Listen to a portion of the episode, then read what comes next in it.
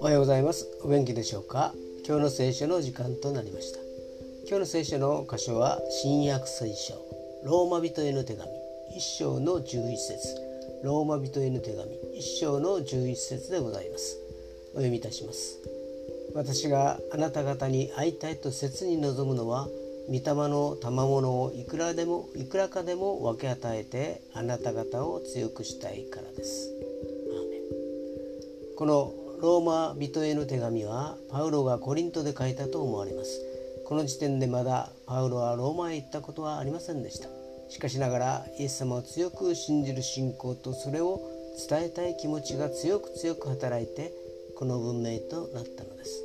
それもこれも御霊の働きなのです。